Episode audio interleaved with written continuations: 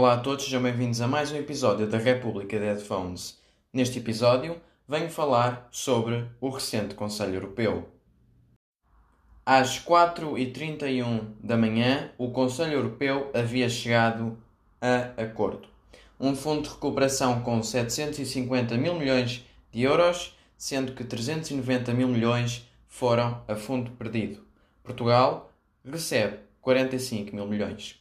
Portugal, no total, entre verbas disponíveis através do próximo quadro financeiro plurianual e verbas mobilizadas para o Fundo de Recuperação Europeu, terá disponíveis 45 mil milhões de euros nos próximos 7 anos.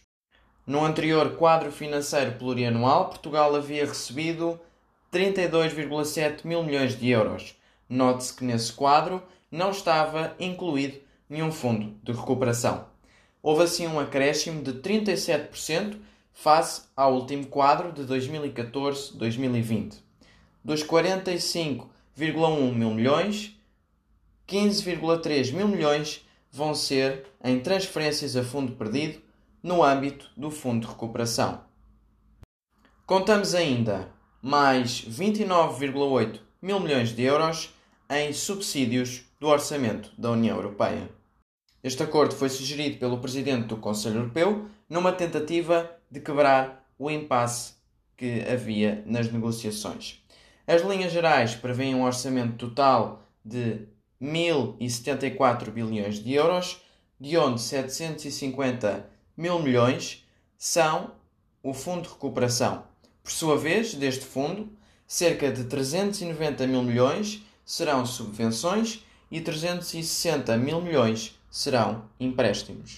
Ainda assim, estes 390 mil milhões em subvenções representam um grande corte face ao orçamento inicial proposto, visto que o montante rondava os 500 mil milhões. Mas falando agora em mais outros aspectos da proposta, note-se que esta estabelece que há objetivos concretos na aplicação dos fundos.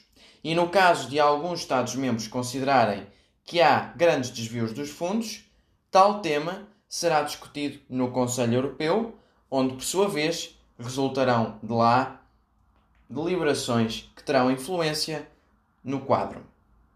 Para além deste aspecto tão importante, a versão final do documento toca ainda no aspecto do cumprimento do Estado de Direito, dizendo que o Conselho Europeu sublinha a importância do respeito pelo Estado de Direito. Mas infelizmente nem tudo são rosas, pois este acordo prevê enormes cortes em setores considerados fundamentais, tais como o setor digital, da saúde, da inovação e investigação e subvenções para a agricultura. Teve por isso lugar no Twitter uma indignação da eurodeputada do PSD, Graça Fonseca.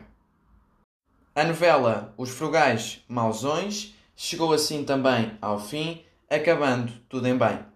Mas note-se que, lendo as propostas do primeiro-ministro holandês, vê-se que há precaução e regras e não aquilo que se tem dito, má vontade e furretice. Lembremos que muito se aprende com os povos da Europa do Norte, nomeadamente ter contas públicas ortodoxas. Ansei agora para que o quadro financeiro plurianual 2020-2027 seja bem aplicado para que passemos a ser olhados de outra maneira.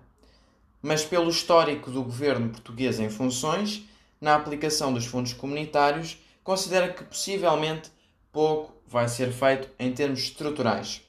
No entanto, os frugais vão estar atentos e por aí. Por hoje é tudo, do país e do mundo.